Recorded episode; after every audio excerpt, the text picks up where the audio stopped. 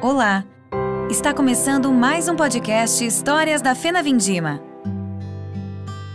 Histórias da Fena Vindima é uma realização do jornal O Florense de Flores da Cunha e conta com o apoio do Estúdio Sona, Rádio Amizade, Fundação Cultural Vale Vêneto e 14ª Fena Vindima.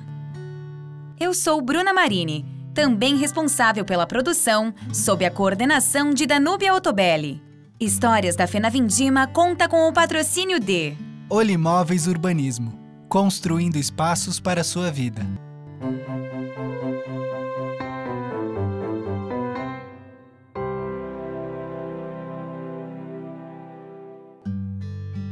O jingle da festa dizia: Mas tudo virou diversão, de gente alegre e pra cima. Criou-se um grande festão, a oitava Fena Vindima. A oitava Festa Nacional da Vindima ocorreu de 18 de fevereiro a 5 de março de 1995. A chuva abençoou o dia de abertura da festa e, por isso, a solenidade foi realizada no interior do pavilhão, junto ao Parque da Vindima Eloy Kunz.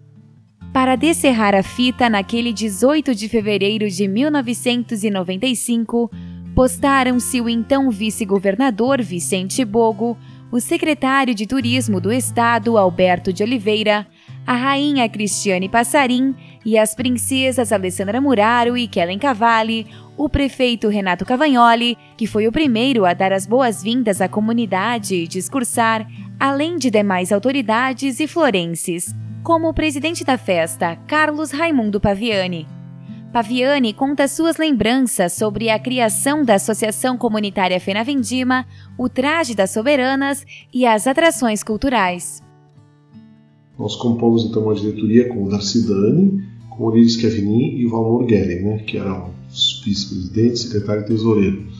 E a partir daí se iniciou o trabalho para organizar a Feira Vindima de 95. Né? Naquele ano eu lembro que nós percebíamos que havia necessidade de criar uma instituição, não havia a diretoria comunitária e nós entendemos e criamos, então, portanto, a Associação Comunitária Vindima. Porém, não conseguimos usufruir do resultado dela, porque os procedimentos, a burocracia, tudo. A nossa intenção era exatamente que uma associação comunitária tivesse um, um ordenamento jurídico que pudesse, portanto, realizar, fazer projetos, captar recursos e administrar, digamos assim, verbas, independente da prefeitura municipal. Ou seja, a prefeitura municipal seria um patrocinador, o patrocinador mais importante, é claro, né? sem prefeitura eu diria não, não se faz a festa nacional vindima, mas uh, a associação comunitária teria uma vida própria. E, de certa forma, uh, esse objetivo foi cumprido porque hoje ela existe, ela está aí, até hoje continua existindo. Né? Eu lembro também que aquele ano estavam sendo filmadas o filme O Quatrilho, que depois até chegou a concorrer ao Oscar né, de melhor filme estrangeiro. E a rainha princesas era a Cristiane Passarim, a Alessandra Muraro e a Kellen Cavalli, né? E elas, então, naquele ano, inclusive, se fez todos os, os vestidos, né? Baseado na história anterior, ou seja, aproveitando aquele momento do filme e tudo mais, as filmagens, né? Ah, os, os, trajes das meninas também foram trajes de épocas revisitados, digamos assim, para aquele momento. Alguns até chegaram a criticar, outros, mas bem ou mal, de certa forma, foi um diferencial, né? Eu lembro também que naquela festa nós optamos por não fazer grandes shows uh, de, de, de, até pelo custo e tudo mais, mas por uma opção onde todos os artistas locais e que nós e regionais que nós convidamos, inclusive banda florentina, coral Nova Trento, etc. Tal, todos receberam pequenos cachês, ou seja, nós tentamos dar uma cara muito mais de quem vem de fora, às vezes não necessariamente quer assistir um show nacional que poderá vir em outros lugares, embora hoje já é, hoje tem uma outra forma de pensar. Mas buscando que valorizasse e se apresentasse na festa as atividades culturais locais. A oitava Fena Vindima ficou marcada pela integração com o interior do município, assim como a valorização das atrações locais, da história e da comunidade. Na época, mais de 15 casas e cantinas ficaram cadastradas para hospedar visitantes interessados em uma experiência diferente no turismo local. Nessas propriedades, os turistas podiam colher uva, acompanhar a elaboração dos vinhos, vivenciar os costumes dos moradores, muitos deles descendentes de famílias vindas do norte da Itália.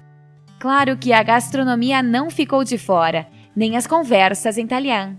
Como um roteiro interno, os visitantes podiam passear de propriedade em propriedade, agregando conhecimento e diversão, finalizando a visita no Parque da Vindima.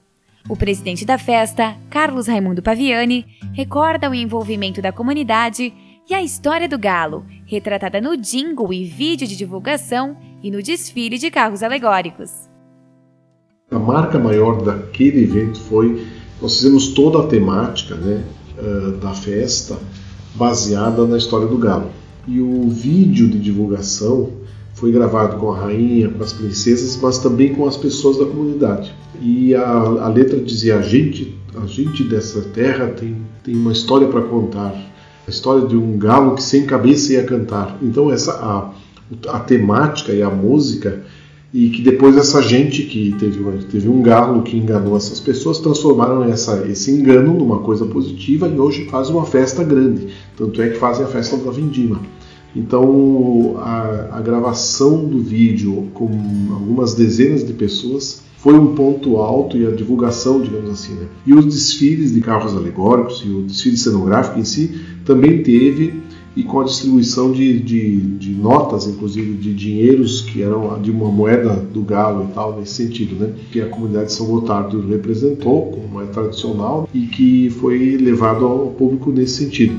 Lembro também que nós fizemos bonecos, bonecos gigantes, semelhantes um pouquinho àqueles que fazem no carnaval em Olinda, Recife, e fizemos a Dona Granda, a Dona Bela, que, é, que são tema de uma música, né? e o maestro Slaviero, do Coral Nova Trento, uh, deu vida, digamos assim, com, a, com aqueles bonecos e com as canções que levavam para a rua nesse desfile. Né? Então, acho que essas foram duas, duas coisas bem interessantes que aconteceram naquele evento. Durante essa Fena Vindima, foi inaugurado um dos principais pontos turísticos de Flores da Cunha, o Pórtico do Acesso Sul. A obra passou a beneficiar ainda os moradores dos loteamentos Pérola e São Pedro, com a passarela que integra a sua arquitetura. Na próxima semana, vamos falar sobre a nona Fena Vindima, que ocorreu de 12 de fevereiro a 14 de março de 1999, durante cinco finais de semana de programação. Até lá!